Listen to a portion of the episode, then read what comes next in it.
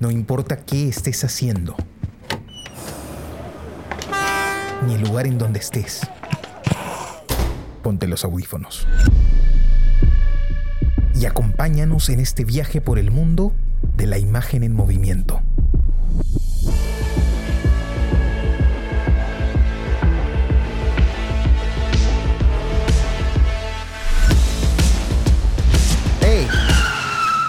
¿Qué cine pasa? ¿Qué tal amigos? Bienvenidos a este nuevo episodio del podcast ¿Qué cine pasa? El podcast donde hablamos de películas que acabamos de ver. Nos gusta decir que están en caliente para nosotros. Los saluda su amigo Carlos de la Torre Paredes. Me acompañan Jesús Alvarado. Hola Carlos, Jonathan, ¿cómo están? Y Johnny Alba. Hola, ¿cómo están amigos? ¿Qué tal amigos? Siempre es un gusto poder juntarnos aquí cada semana para conversar sobre cine y esta vez para hablar de una película propuesta por Johnny Alba, una película de Clint Eastwood. Es un director que, que ya hemos tocado varias veces en este podcast, ¿no? Habíamos, son pocos los directores que hemos tocado varias veces, uno de ellos ha sido Haneke, eh, pero Clint Eastwood lo, ha sido también, ¿no? Con esta película, con Bird, después lo hemos tenido también como director en La Venganza del Muerto y lo hemos tenido como director en... ¿Cuál otra? ¿Cuál otra? ¿Se acuerdan?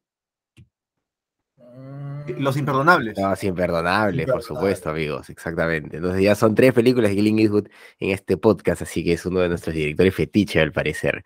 Bueno, esa película es del año 88. A ver, Johnny, coméntanos, ¿por qué te decidiste por Bird? Ah, sí, esta película es del 88. La verdad que me había olvidado que habíamos este, visto a Clint Eastwood varias veces, pero esta película es una película, yo creo que es una de las mejores películas de Clint Eastwood. Ahora, la, edición de esa película no es la clásica edición eh, secuencial de, películas de Eastwood, pero esta, esta película, eh, bueno, ahora he estado leyendo la biografía del personaje de Charlie Parker, y es un personaje, este, uno de los personajes más importantes, pues, este, del arte y de la música, ¿no? Eh, y una especie de, y una especie de ícono del jazz, ¿no? De, hay varios artistas que se han ocupado de, de, Charlie Parker, ¿no? Este, está Cortázar, que tiene, un, que tiene un cuento sobre un personaje que está basado en Charlie Parker, creo que se llama John Carter, o no recuerdo, que está basado en, en un cuento muy, muy conocido. Bueno, y, y, Cortázar era admirador del jazz, bueno, creció también en esa época, en, la, en los años 30, 40, qué sé yo y era ídolo de Parker, igual que Eastwood. Eastwood también era, es fanático del jazz y era ídolo de, de, Charlie Parker. Entonces, este, creo que teniendo en cuenta que Clint Eastwood era un admirador de su música, pues, y siendo el director, el director que es, pues vale la pena, pues, este, ver una película donde él abarca el tema, ¿no? Donde él da su, su punto de vista y, y su versión cinematográfica sobre parte de su vida, ¿no? Sobre todo este, la parte más este, difícil de su vida, ¿no? Que es cuando su, su, final y la época en la que estuvo en, en, en, en, auge, que fue el inicio de los 40, ¿no? Esta película está, está más o menos ubicada en, inicio de los 40, en, en la década de los 40 y en, y en la década de los 50, cuando Charlie Parker ya vive sus últimos días, ¿no? Charlie Parker es un, es un músico que muere joven, muere con 34 años. Era adicto a la heroína, que es una droga pues tremenda, y por tratar de dejar la heroína se volvió alcohólico, ¿no? Porque cuando dejas la heroína, pues el desbalance químico en el cuerpo es muy fuerte, entonces este, se vuelven adictos a otras cosas, ¿no? Generalmente son alcohólicos o qué sé yo. Y, pero, pero a pesar de todo este, tema pues de, de, de, autodestrucción que tenía Charlie Parker en sí mismo, también era un genio musical sin precedentes, ¿no? Muchos jazzistas de este tiempo hablan de Charlie Parker, no solo jazzistas, también músicos de otros, de otros este, rubros, ¿no? Incluso música clásica hacen referencias a muchas innovaciones musicales que, que desarrolló Charlie Parker. Eh, el tipo de jazz que hizo se denominó el beat pop, y los más famosos en ese, o los iniciadores son Charlie Parker y Dizzy Gillespie, que es también un trompetista conocido. Bueno, Charlie Parker era este, saxofonista, ¿no? De contraalto. Eh, no sé, ¿qué les pareció? ¿Qué les pareció la película? Y si conocían de repente ya a Parker, a Charlie Parker o alguna referencia de su música. Eh, bueno, yo, yo conocí a Charlie Parker, ¿no? Eh, no personalmente, lamentablemente, pero conocía su música. Soy un seguidor también de, del jazz, definitivamente. Eh, claro, yo tenía mapeado a este personaje, ¿no? como un tipo definitivamente de excesos, pero esta película lo muestra de una forma tal vez un, poco más humana, ¿no? La película sí nos muestra algunas realidades de, lo que era el mundo musical en esa época y, también eh, es interesante cómo el, espíritu conservador de, de, Clint Eastwood sale a, relucir en esta, en esta película, ¿no? Porque en el fondo nos manda una especie de mensaje, es una película con moraleja, ¿no? Y es que la moraleja es, aléjate de las drogas, básicamente, ¿no? Y, básicamente, y, lo dice mucho Charlie Parker, ¿no? Se lo dice a Albino Joe, Albino Red en algunos momentos, ¿no? Lo, le, dice, oye, deja eso, no, no seas como yo. Hay, hay todo este rollo que, que, le imprime Clint Eastwood a la película, eh, que me, parece que deja notar justamente su, rollo conservador, ¿no? Eh, es una película que está interesantemente actuada, está, está bien planteada, eh, el estilo narrativo que comentabas, pues, eh, es, funcional, ¿no? Esos saltos de tiempo, construyen bien la película, pero a, mí, a, mí, particularmente me ha parecido una película que, que, resulta muy técnica en, algunos sentidos y con diálogos muy rimbombantes también, yo sentía eso. Eh, claro, tú me podrás decir, no, es la, la traducción que has visto, podría ser, podría ser, pero yo básicamente sentía que las situaciones que se daban eh, justamente buscaban impregnarse de un mensaje, ¿no? De, de, algo que iba más allá de la, de la historia que nos estaba planteando Eastwood. Y me, parece que eso se, dejaba notar un poco en la película y, eso fue algo que me hizo un poco de ruido, ¿no? La película en sí es interesante, la música pues eh, funciona muy bien, todo el tema eh, sonoro de la película es, realmente fascinante, ¿no? Y conocer un poco más también de la vida de Charlie Parker, conocer sobre su, vida íntima, sobre sus hijos. Es algo que, que normalmente no, no tenemos cerca, ¿no? Pero que gracias a esta película sí hemos podido eh, apreciar. Eh, su propuesta estética también me parece interesante. E, estos, estos oscuros, esta idea pues de, antigüedad permanente que, que, muestra la película, no solo en, su, en, en, las vestimentas que creo que están bien desarrolladas, sino en, la propuesta de luz, ¿no? en la propuesta de escenarios, en la propuesta de encuadres, clase Eastwood. Eastwood es un maestro, ¿no? Eh, lo hemos visto en, estas otras dos películas y, creo que, que, todo lo que es el manejo de cámara, manejo de actores, todo eso, el tipo es un monstruo, ¿no? Y, y pues en esta película lo vuelve a demostrar, ¿no? Simplemente siento que que sus intenciones eh, ideológicas o, su intención, eh, no sé, mm, que, trasciende el tema artístico se, nota mucho en la película, ¿no? Y, eso como que de alguna manera mm, no me terminó de convencer tanto, ¿no? No, no sé tú, Jesús.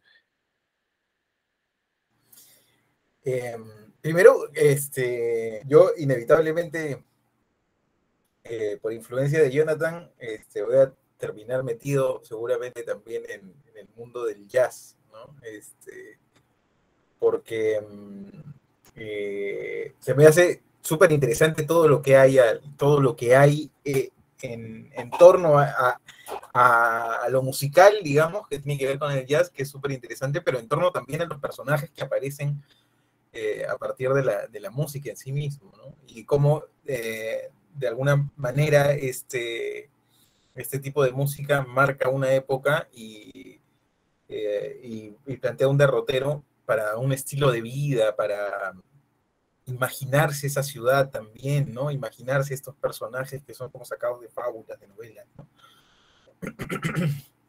Em, entonces, claro, Charlie Parker, mm, yo, bueno, yo no sabía, eh, yo no, no, sé, de hecho, mucho de él, sé lo que he podido ver en la película nada más.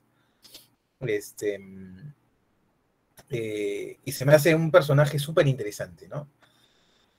Eh, lo que me pasa con la película es que siento que no, no sé muy bien cuál es la, apuesta de la película concretamente, ¿no? Y seguramente ahí este, discreparemos con, con Jonathan y él tendrá como alguna una respuesta, digamos, para variar, porque eso es además lo, importante del, podcast, ¿no? Del diálogo que se abre, pero no... había un momento en, el que yo tenía la sensación de que estaba, estaba pasando algo, de hecho pasan muchas cosas, pero, este, pero al final eh, la narración o el kit de la narración está en, saber eh, cuánto, de qué elementos hay que poner para darle cierta relevancia, ¿no? Eh, y para destacarlo, ¿no? Entonces siento que en la película no, no, sé, nada destaca con, con claridad. ¿no? Es, que, es que, ¿sabes lo que pasa ahí, Jesús? Eh, eh, es el tema del mensaje. O sea, él, él, él, cuando ha construido la idea, la ha construido en base a este mensaje. Entonces, lo importante es, o sea, es lo que yo sentía, ¿no? Lo importante es transmitir ese mensaje y, termina pues eclipsando lo demás y por eso es que vemos esto, que se rompe de alguna forma esta, esta lógica argumental, ¿no? Que debería haber, ¿no? Claro, bueno, porque eh, incluso hay, hay cosas que en las películas que, son interesantes y que, que, como apuesta podrían llevar, haber llevado hacia algún, algún espacio o hacia un lugar mejor, ¿no? Por ejemplo, esta idea de, cómo Clint rompe eh, la linealidad del tiempo, ¿no? Que es un recurso recurrente ya en la literatura, en el cine, pero es que es siempre interesante, que es siempre interesante cuando, este, cuando los, la, historia está bien hilada, ¿no? Pero claro, o sea, quizá tiene que ver con eso que estás, que, estás planteando, Carlos, pero claro, a mí no me, no me queda muy clara al final cuál es la premisa de la película, ¿no? ¿Cuál es la apuesta de la película? O sea, al final está... Eh, siento que la película pasa un poco por encima de la vida de Charlie, de todos los aspectos, o de, no de todos, pero de muchos aspectos de la vida de Charlie Parker, pero no se centra en ninguno en particular, ¿no? Excepto, bueno, lo que, lo que planteaban, ¿no? Es que sí, es que claro, lo que sí está presente permanentemente, pero tampoco se plantea como un problema, o sea, mm, como una lucha como tal, a mí me dejó esa sensación, es el tema del alcoholismo y la drogadicción, ¿no? al punto que yo no, eh, claro, intuyo cuál es la adicción de él, sobre todo a partir de lo de Red, ¿no? Cuando Red este, eh, se compra las cosas para él mismo también hacerlo, digo, ah, bueno, ah, ya, esa es la adicción. O no sé, a mí no me había quedado muy claro. Porque yo lo veo todo el tiempo a él más bien tomando, como borracho. Este, eh, entonces, como claro, no, pasa por, todos estos aspectos de la vida de él y no se detiene en ninguno específicamente y profundiza en ello, eh, porque al final ahí es donde está la dimensionalidad de las cosas, cuando te detienes en, algo, en determinados detalles y profundizas en esos detalles. Eh, y reincides en esos detalles desde distintos ángulos, ¿no? Entonces esa idea se va fijando y va quedando clara más o menos cuál es la propuesta, ¿no? Mm, porque otra cosa que me, hubiera parecido súper interesante también abordar es la relación con la esposa, ¿no? Que también está, eh, de alguna manera, pero también como pasada por encima, ¿no? Em,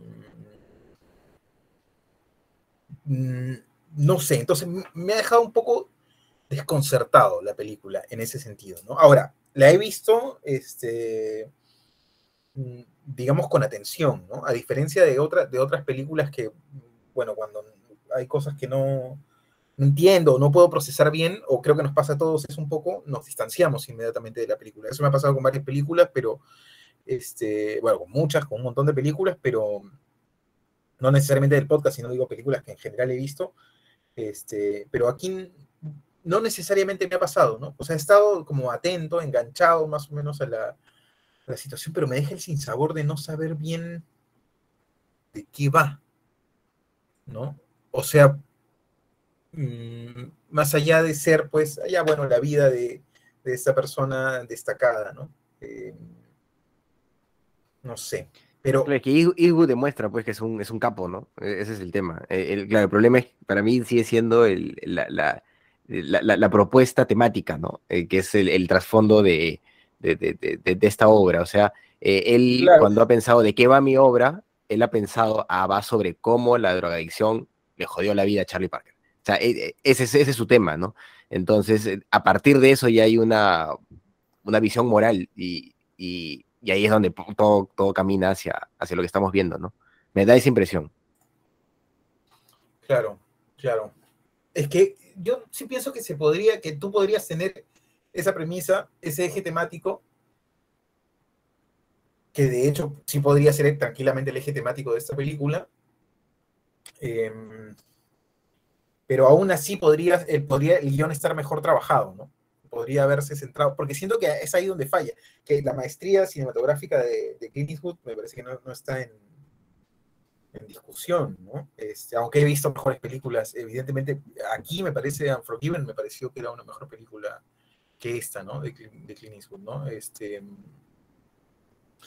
eh, y bueno, tiene algunas otras también que son memorables, ¿no? Pero, pero claro, o sea, la puesta en escena está como bien planteada, ¿no? Este, hay como una propuesta estética clara que refleja, que es el gran mérito, me parece, de esta película, este, lo que sí consigue es como transmitir todo ese universo, ¿no? Eh, todo el universo que, se, que, está alrededor de Charlie Parker, del jazz, este, eh, y de estas suertes de estrellas, este, eh, del destino trágico de las estrellas, ¿no? De, en, en, este caso en él, ¿no? No, pero estrellas que usan drogas, porque las que no usan drogas le va bien.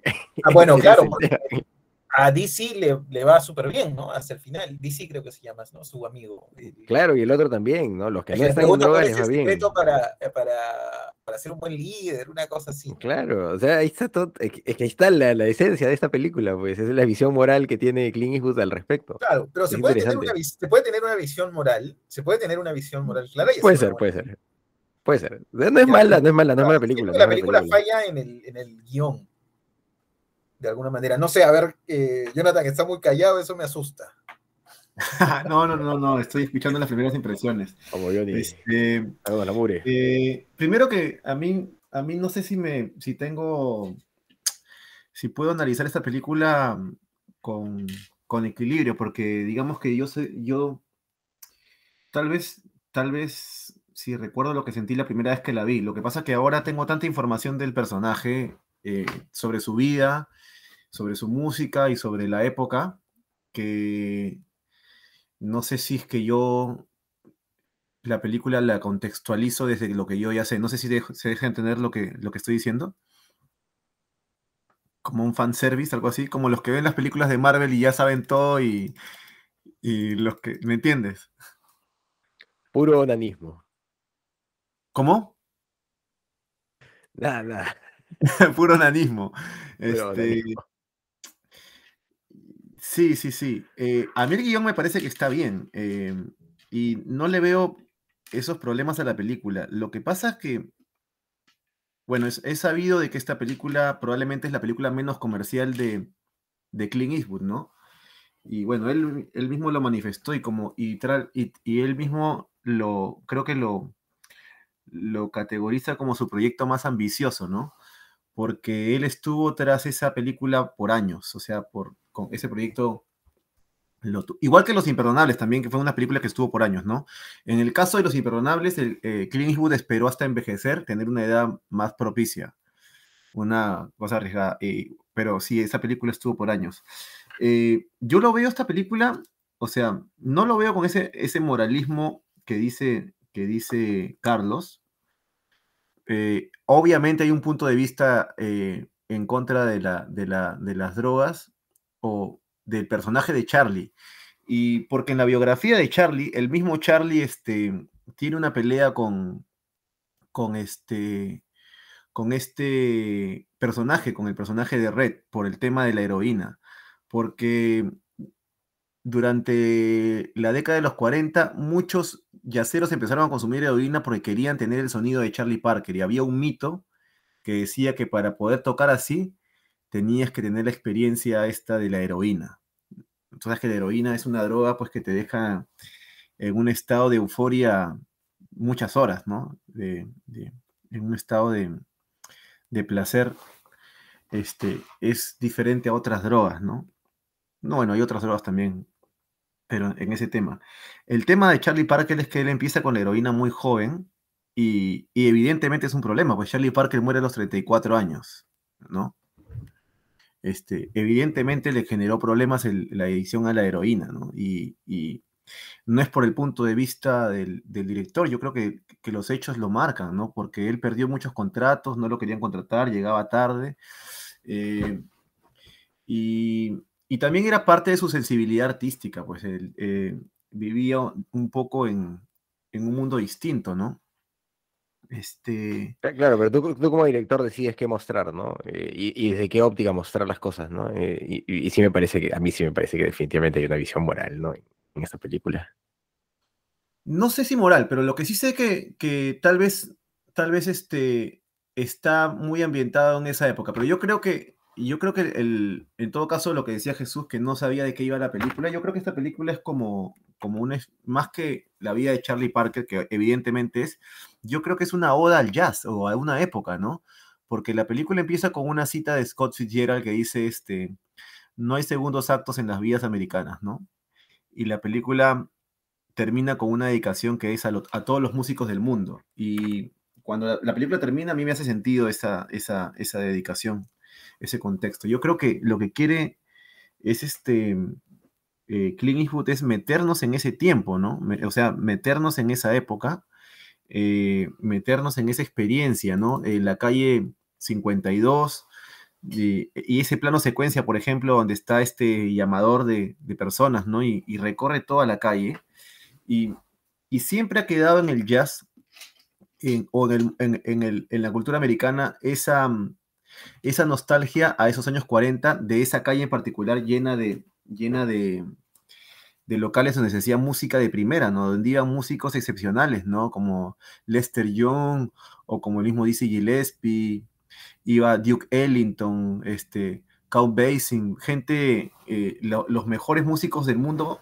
iban a tocar a esa, a esa, a esa avenida y era totalmente, entonces, él hace un contraste entre lo que fue esa época y lo que y lo que ya no es, ¿no? Esa, esa, época dejó de existir absolutamente y dejó de existir inmediatamente, ¿no? Porque en el 55 se ve los inicios ya de la decadencia de esa calle, ¿no?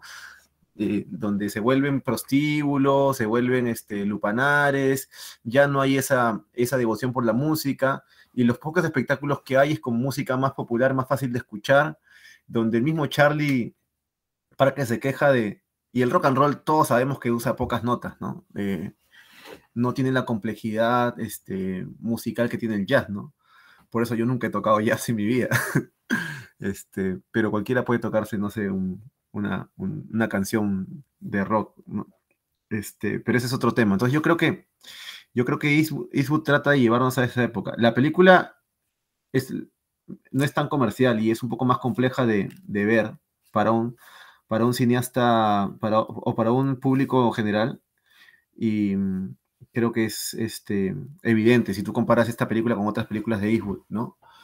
Pero el viaje, a pesar de que la película no tiene esos rasgos este, más comerciales, el viaje te mete totalmente adentro, ¿no? Tú estás metido en la vida del tipo, este, en sus problemas, y yo creo que te pone en la posición de ser él, con ese gran talento, y ante, ante las decisiones que toma, que algunas son fallidas, ¿no? Él se puede haber quedado en París, ¿no? O, él muchas veces decidía más por su libertad este, creativa que, por su, que por su mm, conveniencia, no sé, económica a largo plazo, qué sé yo, ¿no? Ese, es un tema que siempre estuvo en la vida de, Charlie Parker. Y él siempre sabía que iba a morir joven, ¿no? Como que lo tenía. Eso, es lo que la película te, da, te, da, te da sentir. Como esto, o sea, y, le pone ese, ese, esa, esa, ese sazón a, la, droga también, ¿no? Como esto lo puedo hacer solamente yo, ¿no? No es para todos. Lo que dice Charlie Parker al final, ¿no? Este, sí, pero tú no eres yo, ¿no? Y le da una especie de, de, misticismo a, la, a, toda la, a todo este accionar. Pero claro, este, tendría que reflexionar un poco lo que dice Jesús también, ¿no? A mí me parece que el guion está perfecto, hasta, hasta diría que, este, y sobre todo las actuaciones de, del mismo Forrest Whitaker, ¿no? Me parece que él gana el, en el Festival de Cannes como mejor actor y el Globo de Oro también en ese año. Este, me parece una adaptación excepcional, ¿no? Este, cuando se muere su hija, ¿no? Esa, esa escena donde él está...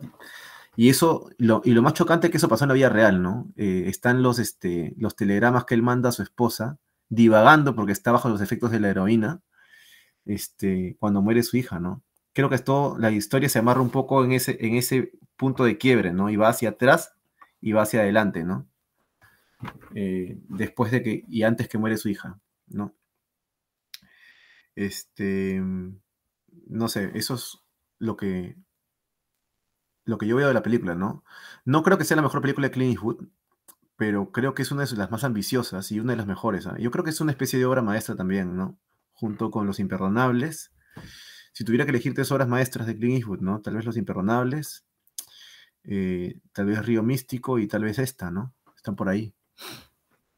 La música es increíble también, ¿no? Porque este, también te pasa eso, ¿no? Cuando escuchas una, eh, ves una película que, de música que conoces, este, pues hay muchas partes de la película donde prácticamente se ve cómo Charlie Parker creó esas piezas, o en qué momento las, o en qué circunstancias se, se, se, dieron, ¿no?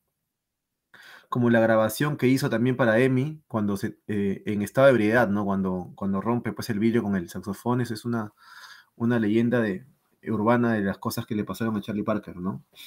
Y ese álbum se, se, vendió a pesar de que él estuvo en contra porque lo, grabó estando bajo los efectos de la... Cuando dejas la heroína y tienes esa especie de, de problemas para poder controlar la, la ausencia de la droga. Este, e, el terrible síndrome de abstinencia, dices tú. Exacto, el síndrome de abstinencia de la heroína parece que es este poderoso, es fregado, sí. es una eh, película interesante, o sea, yo, creo que ni a, Jesús ni a mí nos ha parecido una, mala película, ¿no? Es una película que está bien planteada, que efectivamente te, sumerge en la atmósfera de, de, este mundo del jazz y, y, y, claro, te, te pone los zapatos de, de, Charlie Parker, ¿no? Además de bombardearte con, con esta música tan interesante. fuera de, la, de, la, de, la, moralina de la droga, o sea, independientemente de lo que piense yo, yo creo que cualquier cosa en exceso, pues este. Charlie Parker murió a los 34 años y cuando murió parecía 65. Y eso. Claro, eso dicen. En el parte, o sea. Claro, claro. un problema. Y, y un problema que él mismo era consciente de ese problema, o sea, y que le destruyó la vida de una forma u otra, ¿no? Le destruyó la vida igual. No, no, o sea, yo, yo, en sí, incluso respecto a la estructura narrativa, no, no me hago problemas, ¿no? Porque eh, la, la, estructura puede, puede ser, pues, eh, muy, muy flexible, ¿no? Y el hecho, o sea, yo lo que percibo eh, en el mecanismo de producción es que su temática es la que empuja el el, objetivo del personaje, ¿no? Porque no hay un objetivo definido de qué va la película, ¿no? Normalmente cuando tú analizas, pues, una, estructura narrativa clásica, el arquitrama clásico que todo el mundo describe, es este problema que surge, eh, búsqueda para resolver el problema y solución o no solución del problema, ¿no? Esa es más o menos la, estructura. Aquí como que no, eso no, no está definido, ¿no? Eh, son son momentos en la vida de, Charlie Parker que lo llevan a, a, su muerte de alguna manera, ¿no?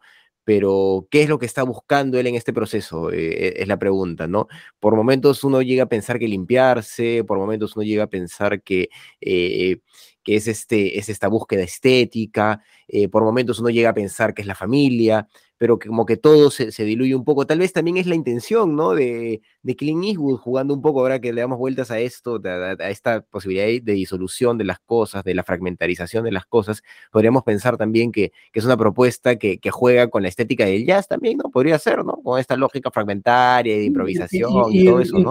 Podría ser. Incluso como que no hay, no hay una especie de regodeo en las drogas, ¿no? Porque eh, digamos que tratándose de Charlie Parker, mucha gente en la crítica decía que este, el, tema de las drogas era importantísimo, ¿no? Y sin embargo, solamente sale una vez, este, la heroína en sí sale una sola vez, ¿no?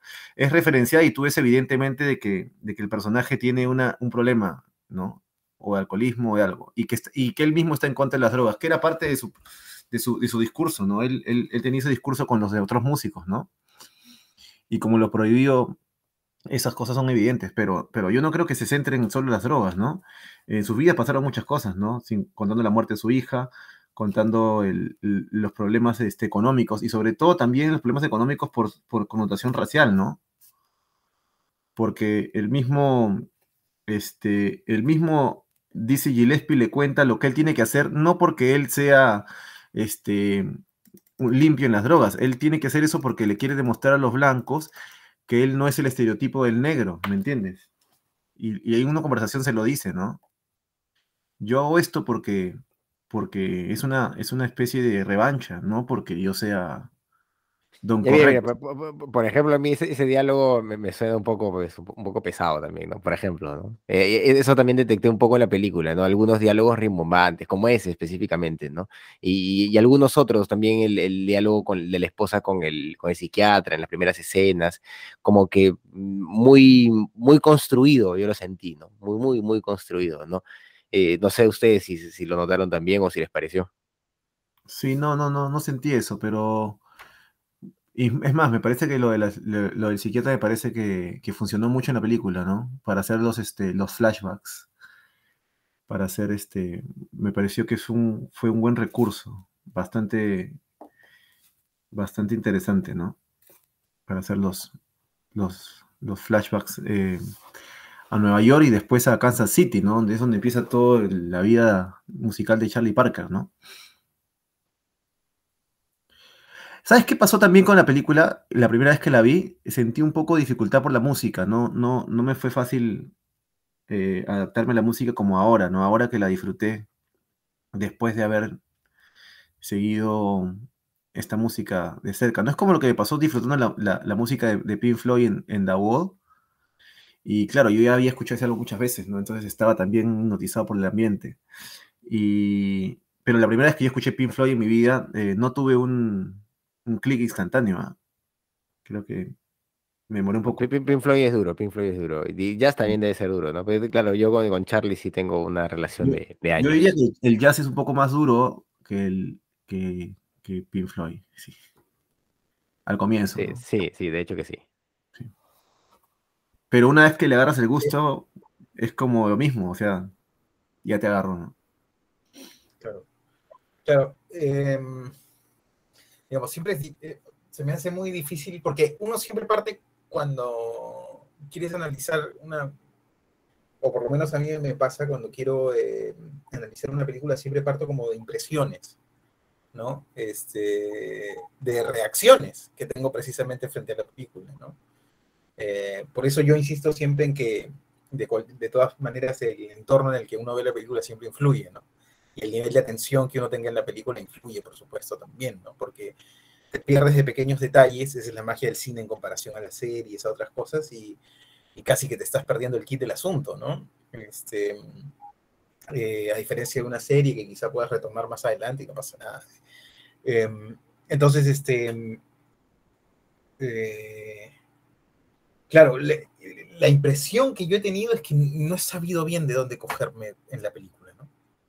Eh, y a partir de ahí intento, eh, intento entender por qué, ¿no? Intento entender qué, cuáles son los elementos que pudieron haber hecho que no necesariamente yo este, haya conectado, ¿no?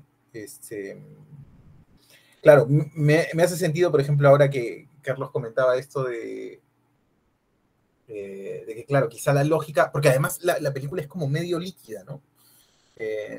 En cuanto a las cosas, y cosas que no está mal, ¿no? O sea, pero, pero claro, tiene, porque no, no está mal porque puede ser parte de la propuesta de la película y eso, ¿no? Eh, pero claro, yo no había llegado, por ejemplo, a esa conclusión, ¿no? Que podría ser parte como de la, de la propuesta precisamente, ¿no? Que, y reaccionando este, casi como en el jazz, ¿no? Hacer como un ejercicio de jazz cinematográfico, ¿no? Este, em, porque así, eh, a mí sí, mm, sí me pasó que claro, es- es- eso es lo central, creo, ¿no? Que no, no hay ninguna trama que me parece que en la que se centre específicamente, ¿no? Eh, yo estoy de acuerdo con lo que planteaban, ¿no? Yo de hecho no entendía hasta, hasta que Red eh, intenta drogarse, yo no entendía cuál era el, o no había entendido cuál era la adicción de Charlie Parker, ¿no? Yo pensé que era el alcohol, ¿no? Hasta ese momento. Este, entonces, claro, no, no, no entra la película necesariamente en, el detalle de cuáles son las drogas, y me parece que, que dice también Carlos algo interesante que podría dar una clave, o que podría darme a mí en todo caso una clave, eh, para entender por qué no, no alcanzo a conectar con la película. Y dije, claro, ¿cuál es exactamente la motivación que tiene este personaje? ¿no? Porque mm, por momentos parece que, que Charlie Parker es como un, este, que está como, que a él le, le ocurren cosas, ¿no? Que le ocurren cosas nada más, ¿no? Y que él es como una veleta que, que, se, que se deja llevar, ¿no? Por los, por los vientos que pasan, ¿no? Este, pero claro, no quedan, o sea, sus motivaciones no están tan claras, no están tan marcadas, y eso es porque en ningún momento, me parece, se profundizan en ellas, no se profundiza tampoco muy bien en las, en las relaciones, eh, o sea, hay algunos detalles por ahí, ¿no? Que nos pueden ir anticipando. Eh, pero en todo caso, yo siento, pienso que abarcar muchas cosas, que, me, que quizás es el caso de esta película, abarcar muchos aspectos de la vida de un personaje, siempre es arriesgado, ¿no? Porque se alcanza a tocar los aspectos y no también, ¿no? Este, o ser muy superficiales, ¿no? Sí, yo la verdad que yo no creo que Eastwood se haya concentrado mucho en el personaje, yo creo que más se ha concentrado en, en, en contar una época musical a través de un personaje, ¿no? Eh, eso es lo que, así es como yo lo, lo, lo entiendo. O sea, eso, es, eso, por ejemplo, eso me parece que está en la película, ¿no? De hecho... Eso, eso, ese, es el, ese es el ese es el, la, empiezo, la, empiezo, el, diciendo, empiezo diciendo eso, ¿no? Pero la propuesta no, de la película es eso, creo yo. Más que, claro. más que ser, no hay ninguna, no hay ninguna este, especie de eh, lealtad histórica, ni, ni ves tú que él quiera eh, tener esta lealtad al, al, personaje o ni enaltecerlo, ni denigrarlo, ni nada. Eh, creo que el, el, el, objetivo de la película es la música eh, en general, ¿no?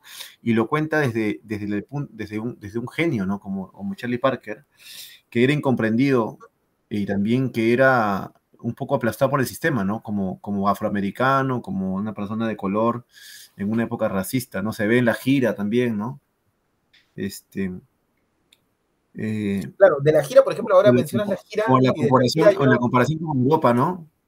De la, de la, gira recuerdo el. Claro, claro, esos detalles están, ¿no? Pero de la gira recuerdo el, esta broma que le gastan a Red, ¿no?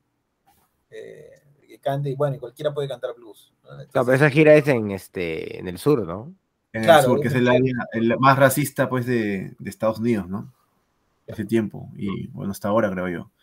Este. La película también quiere tra de, transmitir ese caos, ¿no? El, el, caos que hay en su vida, incluso en la edición, incluso en, en, en, sus decisiones. Él no era un tipo con un norte, con una búsqueda del personaje, ¿no? Eh, lo único claro en su vida era la música, ¿no? Siempre está hablando de música, siempre está de música, incluso se, se nota cómo le afecta y cómo todos nos afectamos cuando llega el rock and roll, ¿no? a mí yo creo que es algo, a menos hasta los que no escuchan ya se ent entienden esa escena, creo yo, no, no sé si, si del, del, cambio que hubo, ¿no?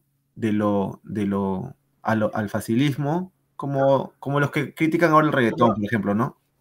Eso, eso es de lo, ese, momento es de los pocos momentos en, que, en los que yo alcanzo a notar un, como una direccionalidad del personaje, ¿no? Como una claridad, o sea, hay, este, es una escena que está muy bien lograda, ¿no? Porque hay una, como un acercamiento, una sorpresa del personaje frente a lo que está viendo, y después este, que termina pues en él intentando eh, o haciendo esta burla, ¿no? Este, que está intentando comprobar a ver si es que la, el instrumento toca más de una sola nota, ¿no?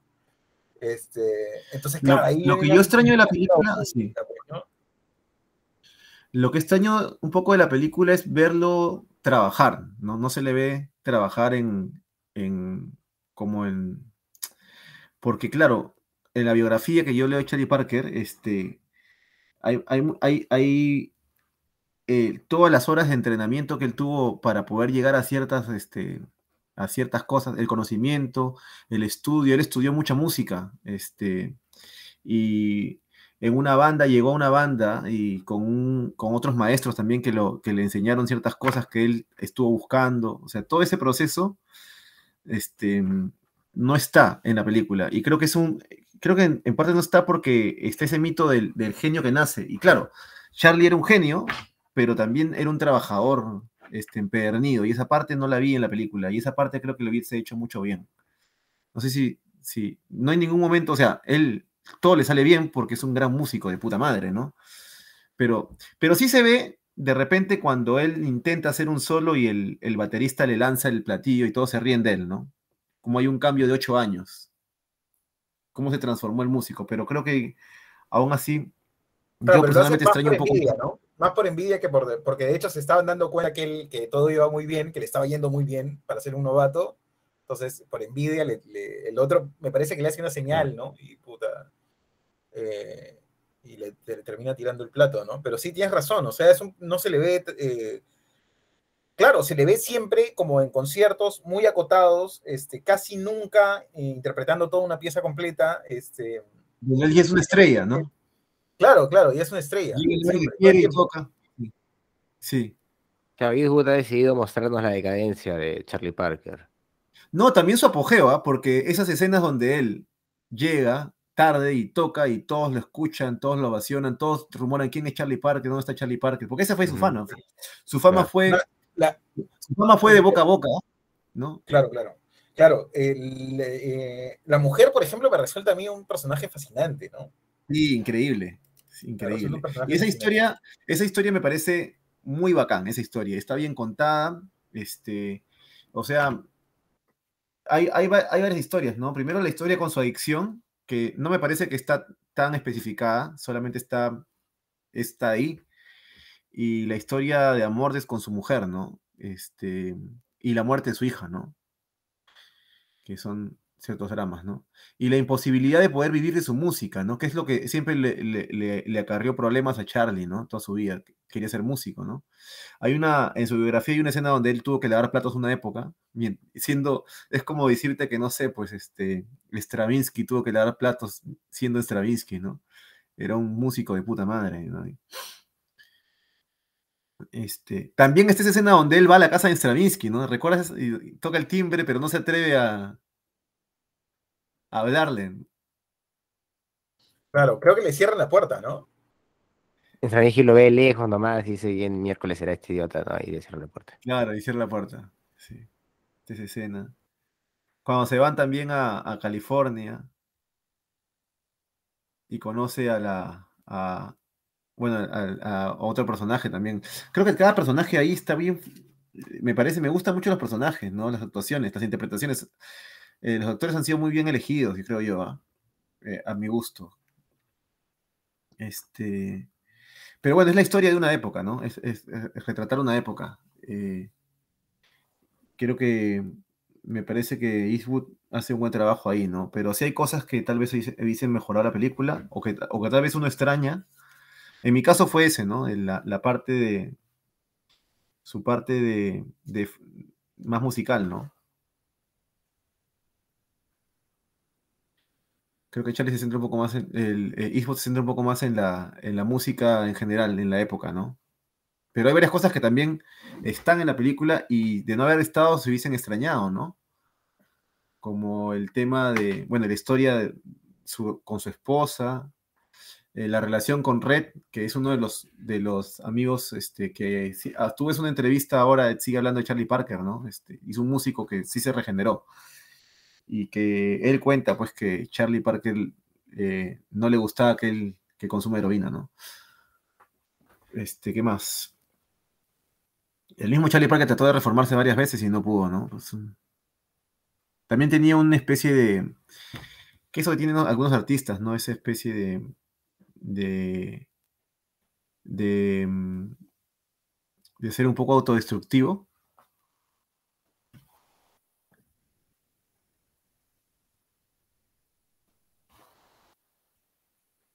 No, todo el arte es autodestructiva, pues Johnny, eso es lo que sucede. Entonces, él, lo entendía de alguna manera, eso, es lo que pasa. Oye, pero ¿vieron alguna, algún documental de los que les vi? Estuve viendo, este, la verdad me puse a ver la del otro, la del cine que no la había visto todavía. Ah, también, Esa- también la conseguiste. Historia de Siendo una Odisea, sí. Esa es buenaza, esa es buenaza, esa es buenaza. Esa, esa me puse a ver. Sí. Oye, pásale el link, el link de Jazz, pásaselo a Jesús para que lo vea. No sé si Jesús. Sí, ahí lo tienes, está en el grupo. Está en el grupo. Está en el grupo. Bueno, ha sido una película interesante, ¿no? Bueno, amigos, estamos listos para calificar. Ustedes dirán. Estamos listos, creo. Muy bien, a ver, ¿quién empieza? ¿Jesús, tú o yo? Bueno, a ver, voy yo. Vamos. Em, sí, pues bueno, yo no, no puedo eh, negar lo que, de- o, este, o traicionar de alguna manera lo que sentí mientras veía la película, ¿no? Que es que no, no alcancé a conectar en ningún momento con la película, ¿no?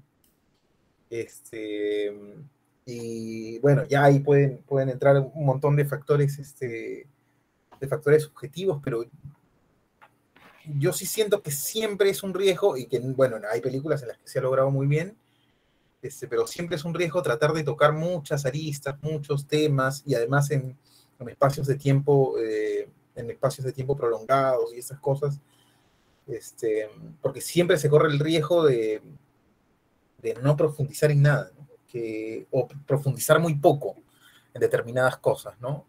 Eh, entonces no, no alcancé yo a generar como un nivel de empatía con el personaje, ¿no?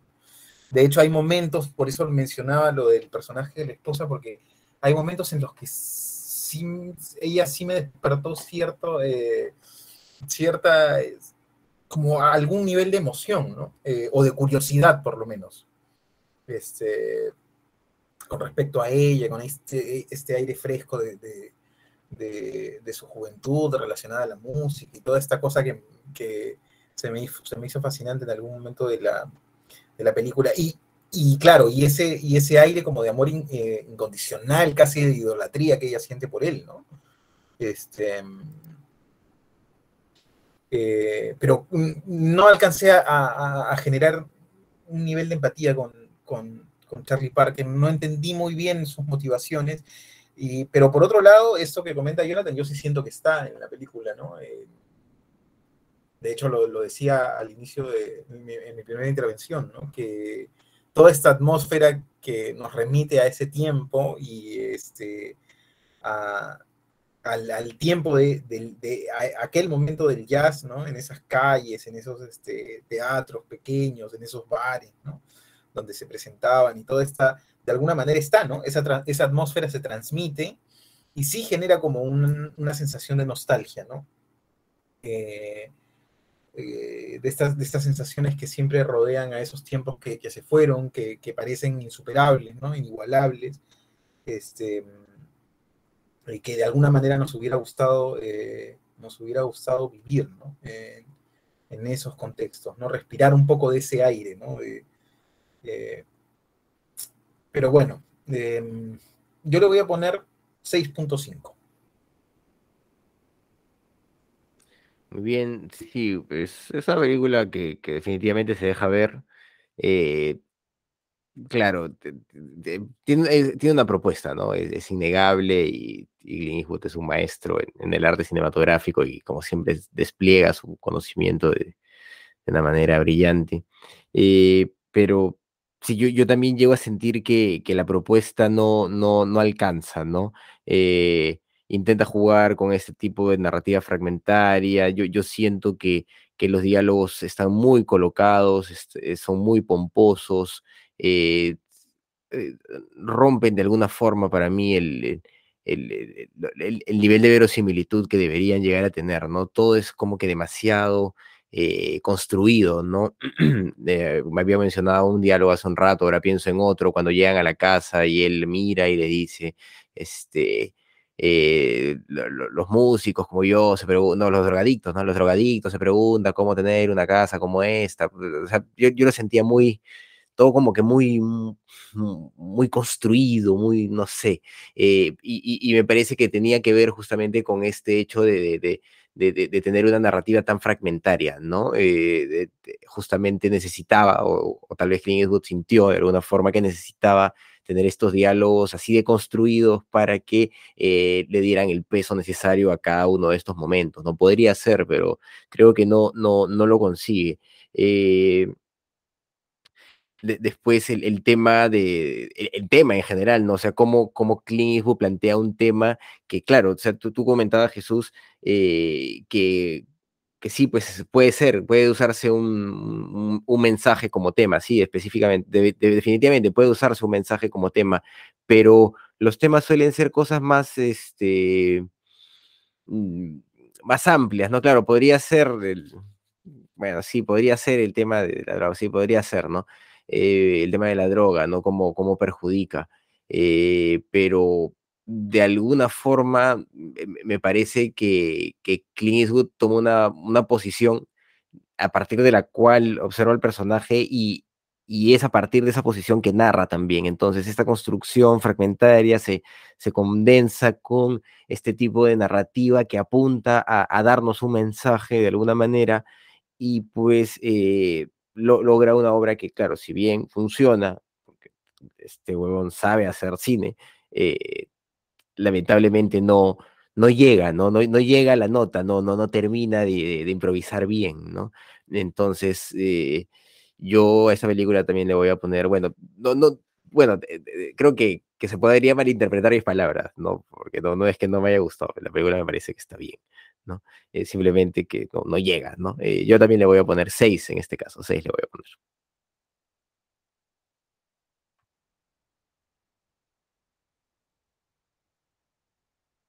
Ok, bueno, voy a, yo, ¿cuánto le pusiste? 6, ¿no? Ok. Este, bueno, yo eh, no creo que sea la mejor película de Eastwood, como había dicho antes, pero creo que es una de las, una de las tres mejores, por lo menos, ¿no? Este, lo que sí, de esas tres mejores, tal vez sea la, la más complicada, la menos, la menos comercial y la más personal, tal vez, la más ambiciosa, o sea, la más, el proyecto más ambicioso de él. Este, para mí esta película ha sido una especie de, de declaración de amor al jazz, ¿no? A la música jazz. Creo que es evidente cómo hay este, cómo Clint nos quiere mostrar, pues, esta, este arte americano, ¿no? Que es también considerado el, arte americano por excelencia, ¿no? Eh, la música, el jazz y en el cine tal vez el western, pero el jazz tiene toda una, una vigencia en el siglo XX, ¿no? en los años 20 eh, y 30 acompañó la prohibición del alcohol en estas fiestas que se hacían, ¿no? En los años 20 con, la, con el nacimiento de Louis, con el, en la época de Louis Armstrong, ¿no? Y luego en los años 30 con las grandes orquestas, ¿no? De, de swing, ¿no? Con Benny, Goodman, todas esas orquestas, este, Glenn Miller, todas esas orquestas de ese tiempo, ¿no? Y en los años 40 con, con el beat pop de Charlie Parker y Dizzy Gillespie, ¿no? Ya después vendrían pues el un poco más contemporáneo, como es este Miles Davis y John Coltrane. Coltrane. Este, así que sí, en, esta película yo creo que se ve, se puede sentir, hasta se puede respirar la música, ¿no? Y, eso cinematográficamente es este, es, siempre se agradece, siempre se, se le agradece a un director poderte transmitir una época, ¿no? Creo que es un registro muchas veces uno aprende de una época más leyendo una novela, viendo una película, que tal vez leyendo un libro de historia, ¿no? Yo creo que siempre y cuando la película sea de este nivel, yo creo que esta película cumple ese requisito. Este, yo no me sentí tan perdido en la película en ese sentido, tal vez porque también estoy un poco más involucrado con el personaje y con, y con el tema en, sí, o estaba más predispuesto a ver la película, pero sí sé que la primera vez que la vi no tuve esta sensación tan positiva que tengo ahora, así que eh, tendría, tendría que analizarlo con más detenimiento por qué. Pero yo le voy a poner esta película, creo que un 9. Sí, un 9. Muy bien, muy bien. Tenemos buenas calificaciones, 6, 6.5 y un 9. Hay que sacar cuenta si sacamos la media. Muy bien, eh, ¿a quién le toca elegir? Creo que le toca a Jesús. Me toca a mí. Este, y la verdad sorpréndenos, sorpréndenos. Eh, pensaba, hay una película, mientras yo veía esta película de, em, de Clint Eastwood, Bird de Clint Eastwood, recordaba por alguna razón extraña Malcolm X de Spike Lee, que no sé si la han visto, ¿no?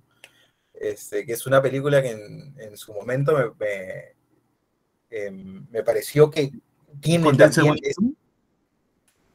Washington, con Denzel Washington, que tiene esa, que tiene como esa ambición, ¿no? Que tiene una ambición muy similar a la de, eh, bueno, digamos, lo pensaba antes de esta conversación, ¿no? En la que han salido otras cosas y otras propuestas que podrían haber sido la apuesta de, de Eastwood, que también son súper interesantes, ¿no? Este, pero me inclino más por irme hacia el documental, seguir explorando el mundo de la música. Eh, entonces nos vamos a ver una cosa súper rara em, sobre un músico ruso. Em, y esa película se llama, se llama Oleg y las raras artes de Andrés Duque. Oleg y las raras artes de Andrés Duque. Muy bien, ¿de qué año es la película?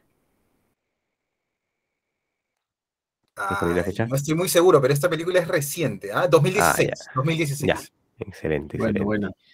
Muy bien, tengo un amigo, bueno, tengo un amigo ucraniano que se llama Oleg, acordar. Muy bien, excelente, hecho acordar que están en guerra también estos muchachos. Muy bien, entonces, ¿cómo se llama? Oleg y las raras artes.